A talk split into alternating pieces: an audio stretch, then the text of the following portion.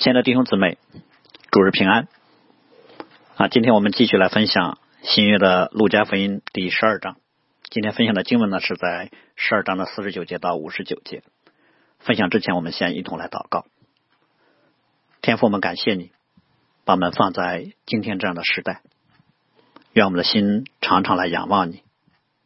你的恩典、引导和保守也常在我们身上，使我们因仰望你。就可以超越我们所处的环境，专心来服侍你。求你显出与我们的同在，听我们这样的祷告，奉我主耶稣基督的名，阿门。好，上个主日啊，我们看到路加福音啊，主要是给啊跟随基督的门徒们的警戒和应许。那么今天我们分享的经文呢？主要是针对普世所有听见福音的人的提醒啊，提醒众人跟随耶稣的代价啊，面对耶稣的时候应有的抉择的智慧。而上一周的信息呢，我们可能留意到啊，是从一个时间的角度切入的。那今天的经文呢，同样是突出了时刻、时候这个时间的要素，因为历史是在上帝的引导之下，有它特定的时间和节奏。所以，人生的基本智慧就在于能够敏锐的看到上帝工作的迹象，并抓住啊神所赐下来的机会，在还有上帝恩典的时候，能够把握机会，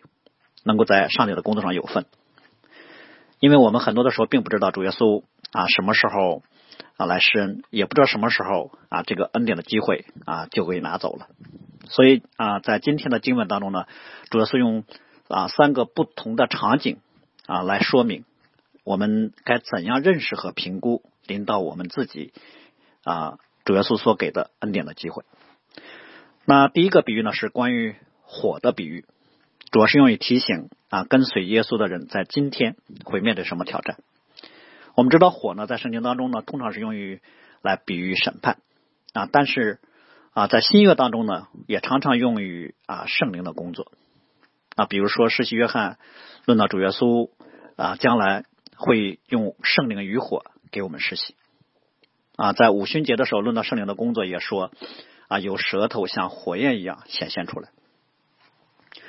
所以这里面主耶稣论到火的时候呢，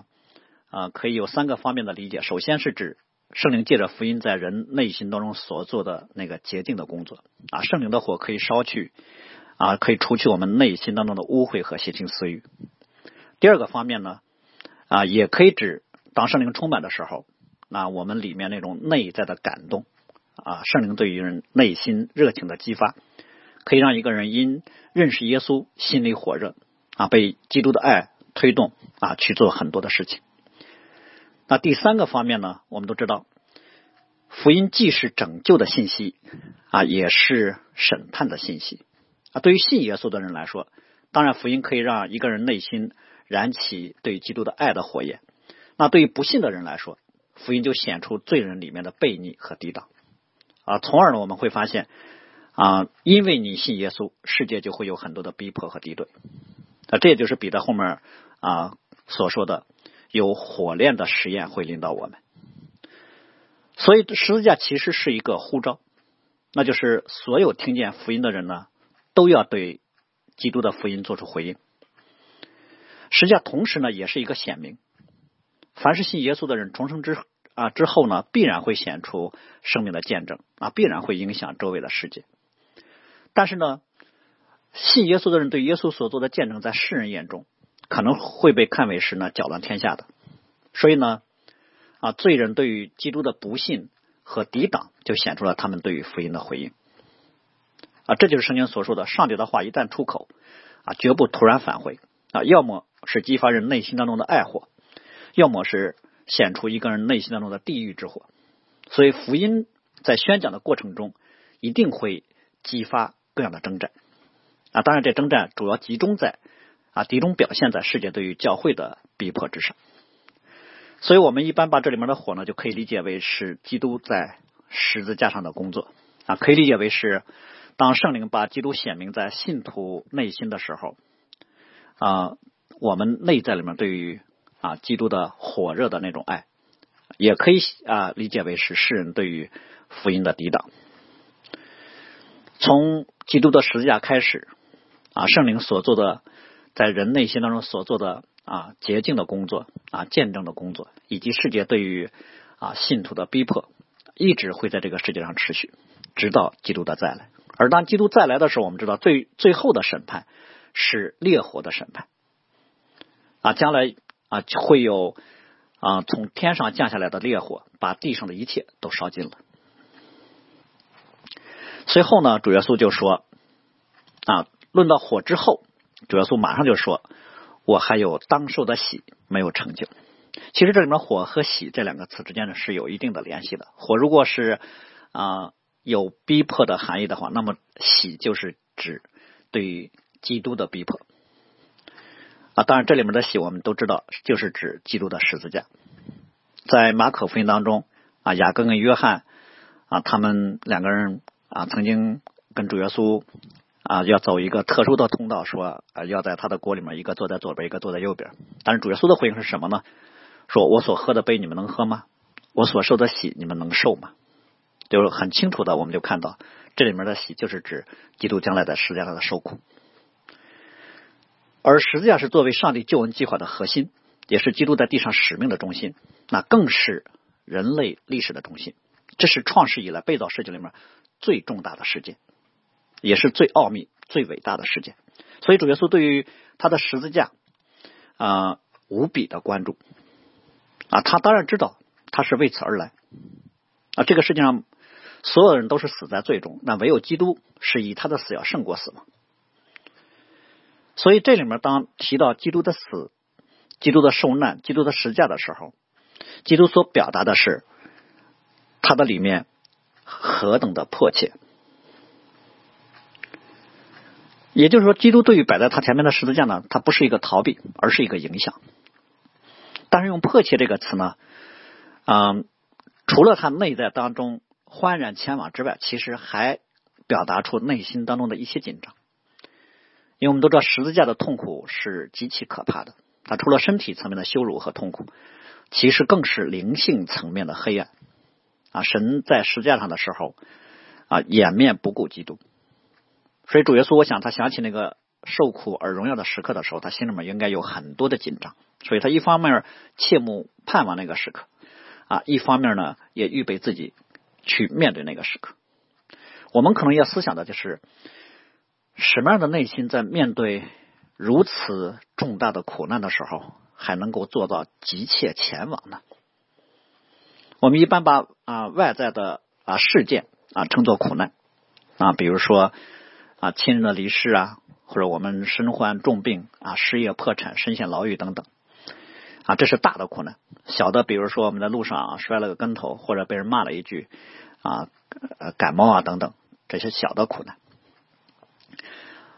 呃，这些事件在我们内心当中主观的那些反应，我们一般称为叫痛苦。所以啊，通常我们内心的感感受呢，跟外面的事件是成正比的。但无论外面的苦难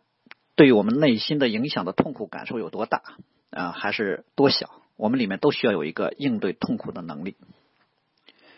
什么样的力量才可以让我们真正的去面对痛苦啊，承受苦难呢？我想只有上帝的爱，因为只有上帝的爱可以让一个人不是逃离，反而是对摆在他前面试炼的拥抱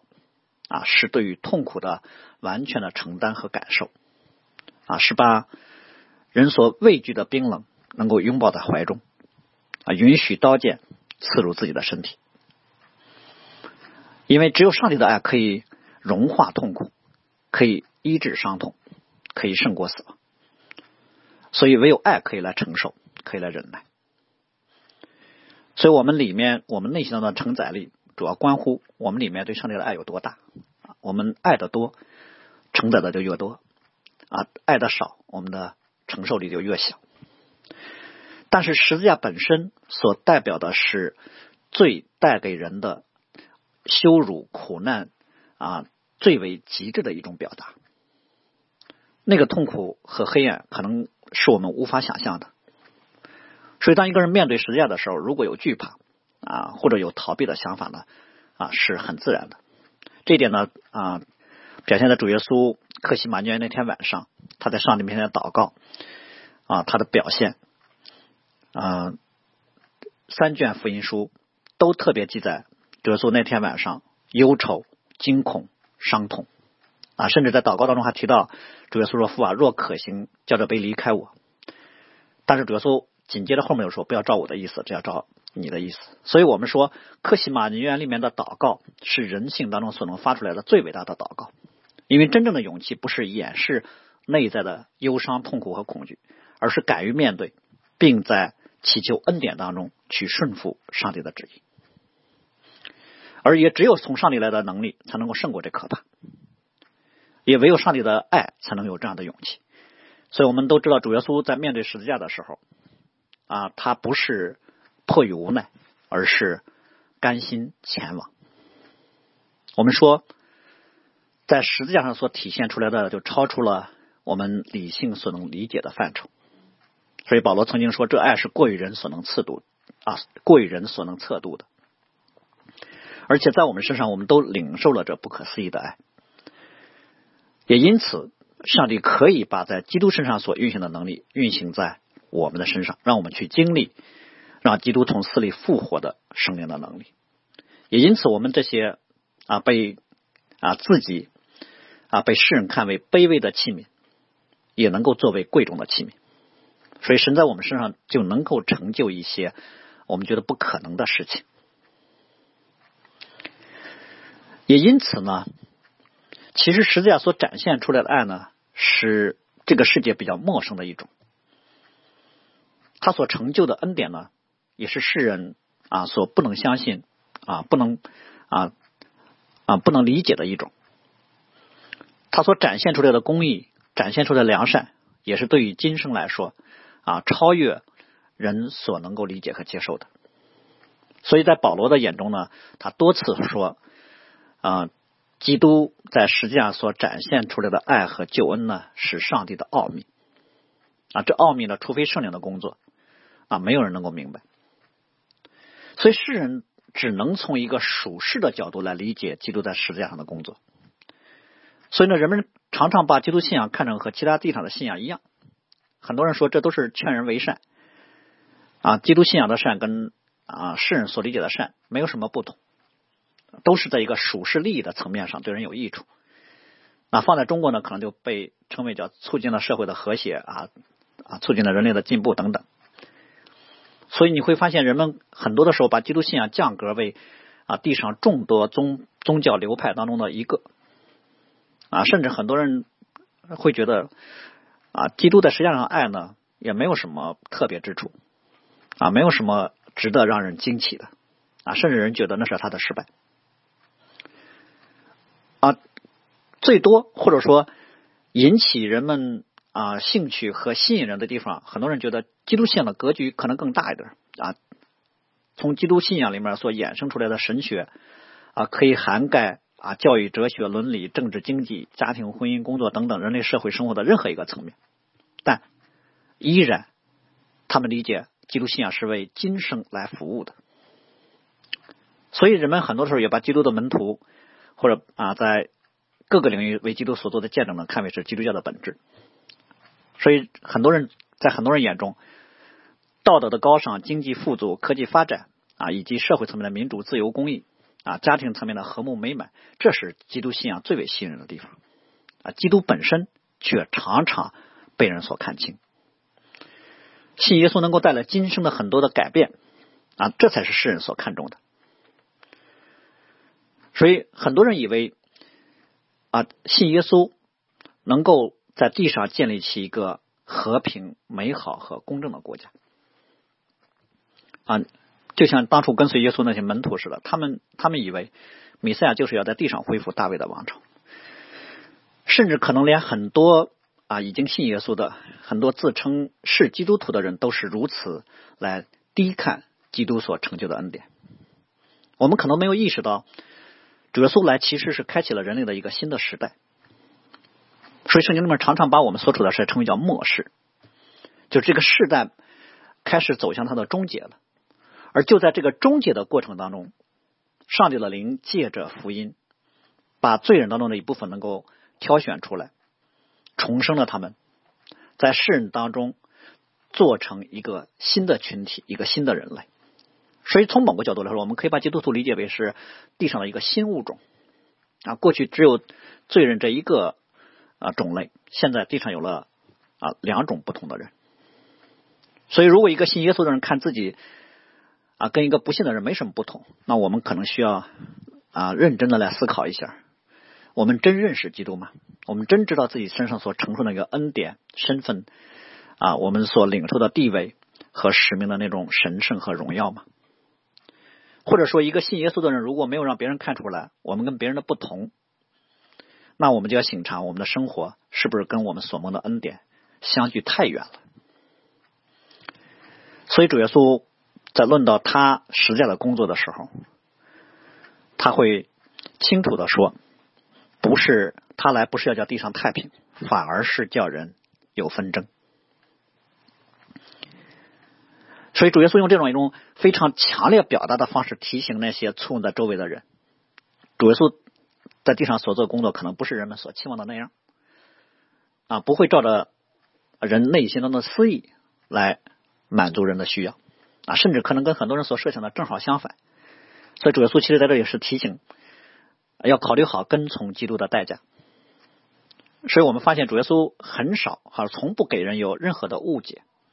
反而总是在一个人表示要跟随他的时候呢，他把丑话说前头啊，提醒这个人：狐狸有洞，天空的飞鸟有窝，人子却没有枕头的地方。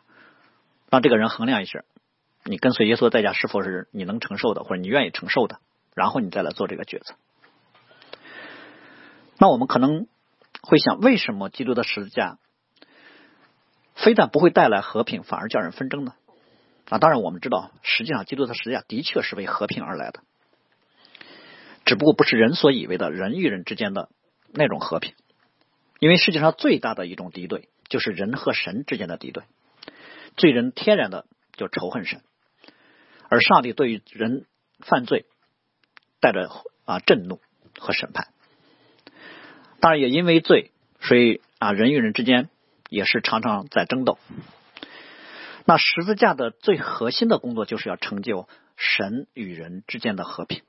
在这个基础之上再去成就人与人之间真正的和睦。所以，当如果有一有人因为认识耶稣的缘故与神和好了，那就意味着什么呢？意味着这个人脱离了罪人的阵营。啊，成了神这一边的成员了，所以在属灵上，这个人就成为了过去他所属的罪人阵营的敌人了。因此呢，与神和好，自然就会被这个世界所恨恶。那第二个层面，为什么实际上会带来纷争呢？是因为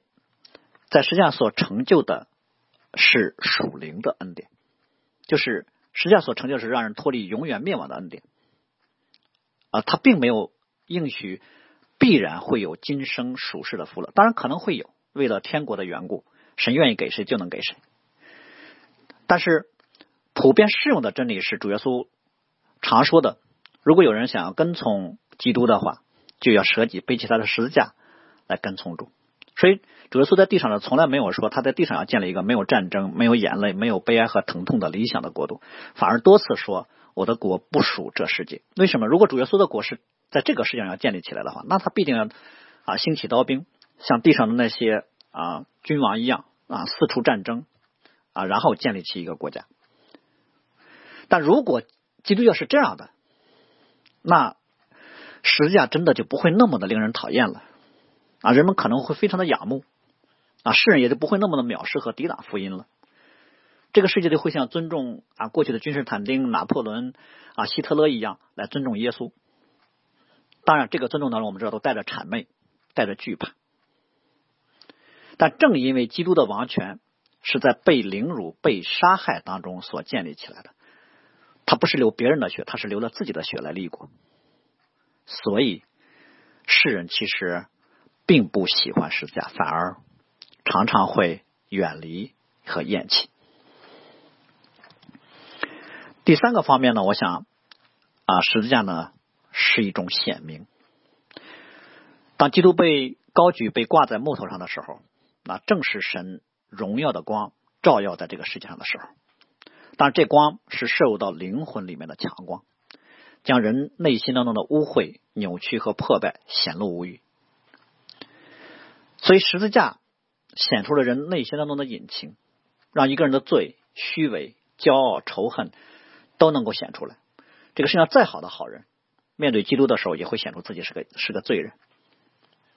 所以我们说，基基督的十字架首先是对于罪的显明和审判，然后才是对罪的赦免和拯救。所以实际上，不单显明的是上帝的愤怒和公义，而是在愤怒和公义之外，同时显明了上帝的怜悯和慈爱。所以，实际的拯救所要求的是什么？是一个罪人首先要认罪悔改。实在拯救的目标其实是让一个人分别为圣，脱离污秽和不义。但我们都知道，当基督的光照在这个黑暗时代当中的时候，这个时代是不会接受这光的。如果没有圣灵的工作的话，那罪人面对福音的时候，他会只要赦免，不要悔改；只要祝福，不要公义啊；只要快乐，不要圣洁。所以世人一定会反对，一定会逼迫基督的啊！只因为他说了真理，显明了我们的罪。所以在十字架。啊，实际的工作在啊很多的时候呢，是一个划分。就像主耶稣所说的：“不与我相合的，就是敌我的；不同我收据的，就是分散的。”所以呢，我们留意福音书的话，你会发现主耶稣啊，从没有应许过说在地上的时候人与人之间一定是和睦的啊，也没有应许过说我们在地上会心想事成。但是他的应许是他在地上的同在保守啊，是对于我们在地上为他做见证之后，他所给的将来的荣耀和冠冕。所以，因此呢，在人类历史的角度，在整个社会的角度，啊，圣经从来没有应许过说我们的啊道德和文明一定是日日高升的，后来的时代一定是啊超过啊过去的时代的，啊，圣经里面所应许的确实将来必有新天新地。所以主耶稣在说明了啊太平和纷争之间的张力之后呢，就特别描述了一个家庭当中的纷争的情景。但这一幕呢，让很多人吃惊啊，甚至让很多人害怕，因为家人彼此之间的和睦和帮扶呢，是人类社会当中最基本和最为人看重的关系了。但是主耶稣竟然说他来会让家庭关系有冲突啊，这对很多人来说挑战就太大了。那实际上，其实主耶稣来呢，是要重建另一种新的关系啊，更为深入和稳固的人与人之间的关系啊。当然，我们知道。啊，这关系呢是在基督里面的属灵的团契的关系了。那在地上，因为上帝的缘故，如果出现家人彼此为敌的时候，我想我们啊不用啊特别的惊奇，因为的确很有可能，首先对于信仰的反对是从最亲近的人开始的啊，因为爱你爱的多的啊，恨的也多。因为我们的家人的爱，我们知道通常。啊，它有两重的指向。第一呢，的确，他们希望啊你能过得好；第二呢，也希望呢你能跟家里带来好处。啊，当然这里面的好处都是属实的层面了。所以，爱你和关心你的人都是照着他们心里的标准啊，他们所以为的好与坏。所以，当他们看到你的信仰会带来各样属实利益的损失的时候，那显然一定会拦阻啊，不希望你那么狂热。但正因为。家人对你的关心、对你的拦阻、对你的好意都是真的啊，所以他们不但劝阻你的时候是理直气壮的，而且呢，他们对于信仰的反对啊，在我们身心灵当中那个影响力也远超过其他的人。但也正因为你跟家人之间有这种亲情感情的连接啊，有彼此很多啊过去积累下来的啊内在当中的这种关关联，所以当。他们发现你跟你所信的神的关系超越了和他们的关系的时候，当你对基督的委身、对于真理的看重超过了对于家人的委身和看重的时候，啊，他们就会觉得你背叛了家庭，就会觉得你亏负了他们在你身上的付出和期望。我想，我们今天可能很多人都经历过啊这一点，啊，尤其。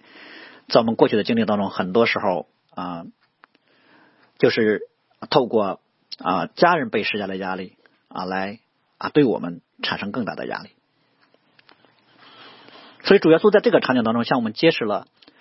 我们的地上的罪人之间人际关系里面的一个真实，那就是罪对人的影响其实超过世界上的任何关系，不管多么亲密的关系都没有办法胜过罪。世界上的爱突破不了罪对于生命的辖制啊，不管是啊亲子、夫妻还是朋友。当然，我们并不是说世界上没有啊没有那种啊被朋友两肋插刀的那种美好的友谊啊，并不是说没有为对方可以牺牲一切的爱情。我们却常常看见的是啊，父母为了儿女啊，很多的时候可以为之倾家荡产，甚至为之舍命。但是我们要看到的是，没有人能够因为爱你而去爱神。就也就是说，从一个罪人本性当中所发出来的爱，是胜过罪人本性里面对于上帝的恨的。所以，其实不是主耶稣破坏了啊原本良好和谐的亲情关系，而是主耶稣的来到了，将原本隐藏在地上人与人之间关系当中那个脆弱给显明出来了。但是，我们必须要知道啊，主耶稣其实来，就像我们刚才所说的，是要建造一个新的关系。是要建造一个超越罪人本性的另一种爱的关系，所以主耶稣对于门徒的劝劝勉，或者对门徒的命令是：你们的义若不胜于文士和法利赛人的义，就断不能进天国。所以圣经里面所要求的爱是那个爱仇敌的爱，所以我们千万不要误解，主耶稣从来没有说过我们要恨自己的家人啊，以他们为仇敌，而是说当他们因信仰的缘故以我们为仇敌的时候，我们要以属天的爱。去爱他们，要以基督的爱去爱他们。好，然后我们来看这苏西所讲的第二个比喻。如果对于啊第一个比喻当中簇拥主耶稣的那些人来说，主耶稣主要是要破碎他们出于仁义的各种期望。那么接下来这个比喻呢，主要是对于宗教领袖来说的啊，主要责责备文士和法利赛人他们灵性当中的迟钝啊，因为他们作为以色列人的先生啊，负有教导上帝的子民来认识上帝的责任。啊！但是我们却看到，他们灵性的愚钝，不但使得他们自己认不出弥赛亚啊，反而反而他们还杀了弥赛亚。所以主耶稣就用一个天气的比喻来指出文士和法利赛人他们生命当中的问题。嗯，用天气这个比喻呢，主要是对于将来的预测。我们知道没有人知道将来，除非上帝乐意要告诉我们。所以人类对于历史的走向，基本上是不能把控的。啊，不能把握也不能掌控的啊，比如说啊，天气预报，即使今天我们有了啊，过去人们难以想象的计算手段——超级计算机，但也没有人敢说明天一定会下雨。我们只是提供一个概率。嗯，所以我们很多时候对于未知的应对呢，是凭着信心的啊，就是中国人所说的“尽人事，听天命”。但这并不表示人不需要为明天打算啊，不需要做计划啊，反而呢。人作为特殊的被造，需要有目标，需要有计划的去应对将来，需要在今天就能够看到很多将来的征兆，啊，需要对眼前发生的事做出解读、做出判断。所以呢，我们虽然生活在啊对于将来的位置当中，但人的很多抉择都不是盲目的，反而需要信心和智慧。所以，怎么解读一件事情，通常决定了我们怎么回应这件事情。我们怎么回应这件事情，通常决定了我们对于将来啊遇见的后果。那问题就是，你解读一个事情的解读一个现象的依据是什么呢？所以主要说，在这个天气观测的例子当中，说明了人生当中的最基本的智慧啊，有点类似中国俗语所说的这个天气的情况，就是朝霞不出门，晚霞行千里。就是你一看天上的云彩啊，你就大概知道啊后面会什么天气啊。如果你一看啊，朝霞满天，可能需要把衣服晾的衣服收起来，需要出门带雨伞。这是长期观察总结出来的啊地域性的规律。对于以色列人来说呢，西边是地中海，如果看见西边有云彩，那通常意味着要下雨；南方是沙漠啊，因此如果有南风，那意味着是干燥的空气过来了。但不管怎么样呢，我们是根据一个在我们之外的客观的天上的迹象来判断将来的。不是根据我们内在里面的感受，所以主耶稣在这里面所说的就是智慧人的做法是根据一个可信的征兆来判断事物。所以主耶稣是用一个观看天气的这个例子来提醒法利赛人，他们应该怎么来认识耶稣呢？是照着他们自己心里的自自以为是吗？还是应该照着圣经的预言呢？啊，当然，主耶稣主要是提醒他们不要照他们心里的私欲和错误。虽然神没有告诉以色列人基督何时降临，但是神却告诉了很多时候基督来临的时候的那个预兆啊。何况还有世袭约翰啊，主耶稣，何况主耶稣在地上的一言一行啊，都完美的符合了旧约圣经的预言。所以主耶稣曾经跟犹太人说：“你们纵然不信我，也当信我所做的这些事儿。”啊，可是，可是。文士跟法利赛人，他们作为专职研究律法的人，啊，他们理当对于美赛的降临有着更加格外深入的认识、看见，也就是他们对于时代应该有着敏锐的感知。可是，当拿撒勒人耶稣站在他们面前的时候，他们竟然不能认出来，以至于后来那个啊，主耶稣医治的那个瞎子就对法利赛人说：“他开了我的眼睛，你们竟然不知道他从哪儿来的，这真是奇怪。”嗯，的确，这个我们今天也觉得很奇怪。为什么他们拥有关于弥赛亚一切的知识，他们却没有认出弥赛的眼光呢？就像当年东方来的博士来寻求啊生下来做以色列人王的时候，还是他们告诉博士们啊弥赛亚应该生在伯利恒，然后博士们去找他。那我们惊让我们惊奇的是，他们可以指教外邦人该去哪儿找，他们自己却不去。啊，似乎他们说了一件跟他们毫无关联的事儿。按说应该他们。啊，非常的激动，激动的都不告诉希律，也不告诉这个博士们，他们自自己一溜烟就先跑去伯利恒了。没有，他们就像是个机器一样，就像今天的人工智能一样啊！你要一个答案，我非常准确的给你找出来，找出来之后，我吭吭吭又回去了。那显然他们没有读懂啊，至少他们没有看。从伯利恒所出生的那一位是他们的王，他们也没有看他们自己是需要牧养的以色列民，因此就显明他们已经离弃了上帝的律法，离弃了上帝的话语。所以主耶稣曾经说：“他们说你们查考圣经，因为你们以为其中有永生，只是给我做见证的就是这圣经。然而你们不肯到我这里来得生命。显然，他们读圣经不是为了寻求神啊，他们是为了他们自己。”啊，上帝以及上帝的话语呢，啊只是他们实现自我追求的工具。在他们看来，有律法、有圣殿、有工会、有凯撒、有民众的啊众人的敬仰，他们以为他们已经得到永生了。只是这个永生跟上帝无关。所以，甚至在他们看来，耶稣是对他们今生福乐的威胁，所以他们就杀了他。我们仔细思想这一幕的话，我们就会觉得非常的惊悚。我们可能会觉得，这在。何等的迟钝和愚昧，才能做出这样的事儿？但如果我们要想一想，连施洗约翰当年被关在监狱当中的时候，他也信心软弱的质疑耶稣是那将要来的那一位吗？所以，我们应该今天为自己惧怕，我们应该求神怜悯我们，保守我们，不要让这样的事儿在我们身上上演。好，那第三个方面的主耶稣用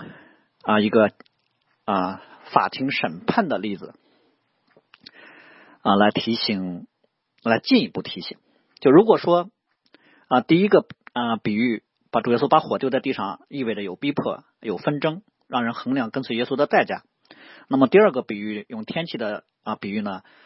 来提醒啊犹太人应该有分辨啊上帝工作的智慧。那么第三个见官。啊，在法庭上审判的这个例子呢，是为了更进一步的来提醒周围的人，单有分辨的智慧还不够，应该有行动的能力。也就是说，当你能判断出明天要下雨了，但是你却不准备雨伞，那不显得你啊更加愚昧吗？所以主耶稣呢，首先用这个比喻来提醒人，要知道自己的愚昧。这个法庭的例例子呢，其实啊还是啊很清楚的，就是。如果你在地上因为欠款欠债啊被人告到法庭上了，那么趁着开庭审判之前，赶紧去取得谅解啊，否则的话，只要一审判，你显然就要被抓起来了。这都不需要到智慧的层面，该怎么做啊？该去寻求谅解，该去还钱，那是显而易见的。所以主耶稣提醒的是什么呢？如果连在地上因为欠债被拘留的这样一个很小的后果，你都应该去抓紧解决。那么，如果你身上有亿万的债务不能还清，那后果是身体灵魂要被永远灭在地狱里的这种可怕的后果的时候，你难道不想一想怎么去解决这事儿吗？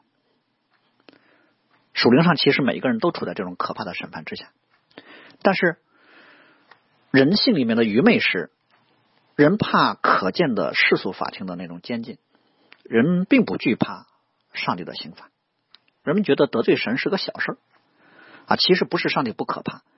是罪在人的心里面利用了上帝的宽容，所以保罗曾经说过，你是在藐视他丰富的恩赐、宽容和忍耐，不晓得他的恩赐是领你悔改的。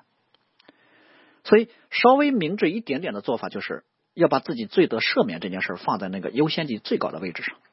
要常常关注，要常常思想怎么解决这事儿呢？跟救自己脱离死亡来比的话，世界上其他什么事儿，什么事能够算大事呢？除了关乎生死的。所以，理性的做法是，但凡有任何一点可能，人都应该抓住。但是我们会看到，今天很多人在救自己脱离死亡这件事上的关注，还不如对于啊双十一、双十二衣服优惠打折的关注。呃，所以人们通常的表达是：等我退休了，等我干完这件事，等我攒够了多少钱，等等，等我做完了啊，等我埋葬了啊我的父亲，我再来跟从你。其实这是对于上帝恩典的藐视啊！当然，其实这也是对自己生命的一种漠视。在这个意义上，其实我每一个罪人都是亡命徒啊，都在拿自己的生命开玩笑。所以主要是在这里面说，你要自己审量。这个审量本身呢，就是来提醒说，其实都不用法官来审断，你自己就能判断，不需要别人告诉你该做什么，也不需要什么分辨证照了，该做什么显而易见，你很清楚。嗯，你要问的问题是我为什么还不起来做这件事呢？所以在这个比喻当中呢，主耶稣除了提醒人们的啊愚昧之外呢，其实还在提醒说，现在是一个啊比啊你要去。啊，被监禁啊，被刑罚更加紧急的时刻，为为什么呢？因为那个免除巨额债务、逃离永死刑罚的机会摆放在你面前了。啊，这就是我们常说的，在主耶稣第一次来和第二次来之间，就是拯救的时刻。啊，现在就是就是悦纳的时候，就是对每一个人事关生死的时候。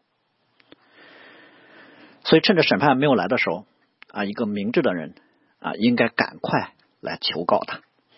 借着他能够与神和好，救自己脱离灭亡。所以第三个方面呢，在在在这个啊法庭的比喻当中，特别提到了你要尽力，对，你要尽力与他去了解。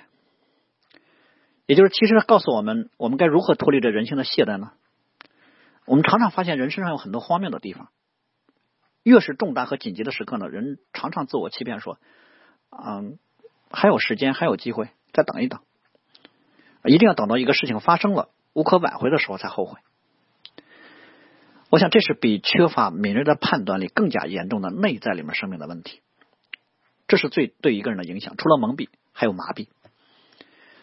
就是在明知道该去做的事情上懈怠、拖延、逃避、不做。该尽力的时候不尽力，或者尽一点点力，距离那个应当努力的程度差得很远，然后自己宽慰自己说：“哎，我已经做的不错了。”所以把一个重要的事情放在一个不重要的位置上去。所以这里面的尽力呢，其实主要所表达是你为了得到拯救，应该竭尽全力，甚至要愿意为此付出一切。所以我们看啊，今天这这一段经文呢。其实这三个部分呢，都突出了一个时间的重要性。嗯，就当上帝预定的时间到了，他就派自己的儿子来做成拯救的工作。那基督来到世界上的时候，他每一件事情都照上帝的安排啊，一步不差的在工作。那凡遇见耶稣的人，其实都来到他生命当中非常重要的那个时刻，所以他应该竭尽全力的抓住这个宝贵的机会。因此，这个机会也是危机。但我们知道，神给很多人有足够的宽容啊，他让人很多人听见福音，也给他有很多年的等待。但是恩典的时刻总会过去的，所以如果一个人认为说神必定宽容我啊，将来还给我机会，那他就是在藐视上帝。所以这段经文，无论是对基督徒还是对于慕道友啊，甚至对于抵挡福音的人来说，都应该有一种内在里面的紧迫性，甚至有某种奥秘性，因为我们不知道恩典的机会是怎么来的，我们也不能决定恩典什么时候会离开。所以，一个人唯一能做的就是，当你看见这个恩典临到的时候，立刻抓住它，就回应，就跟随。所以，听见是恩典，有回应更是恩典。然后，能信、能认识神，这是最大的恩典了。信了之后还能够服侍神，那同样是值得极其感恩的事情。所以，我想对于今天啊，所有认识耶稣的人，以及啊，今天所有听见福音的人来说，我们应该趁着神施恩的时刻，紧抓住，不放手。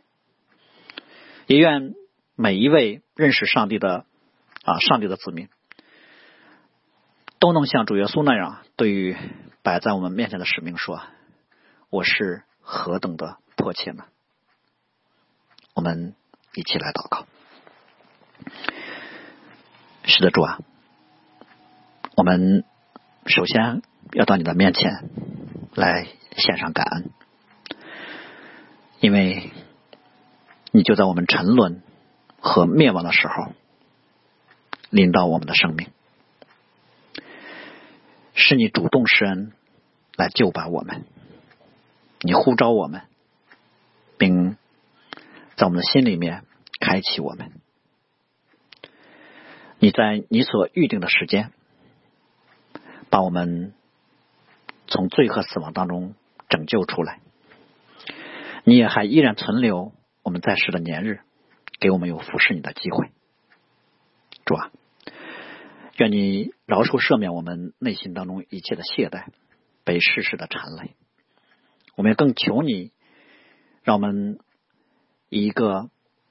属天的眼光，以你对于历史当历史当中的作为的眼光来看待我们在地上的时日和我们的生命。愿你激发我们的内心，常常来寻求你，在凡事上都寻求和。抓住你在我们生命当中恩典的机会，愿你在你的教会，在我们所处的时代当中广施恩典，听我们这样的祷告，奉我主耶稣基督的名，阿门。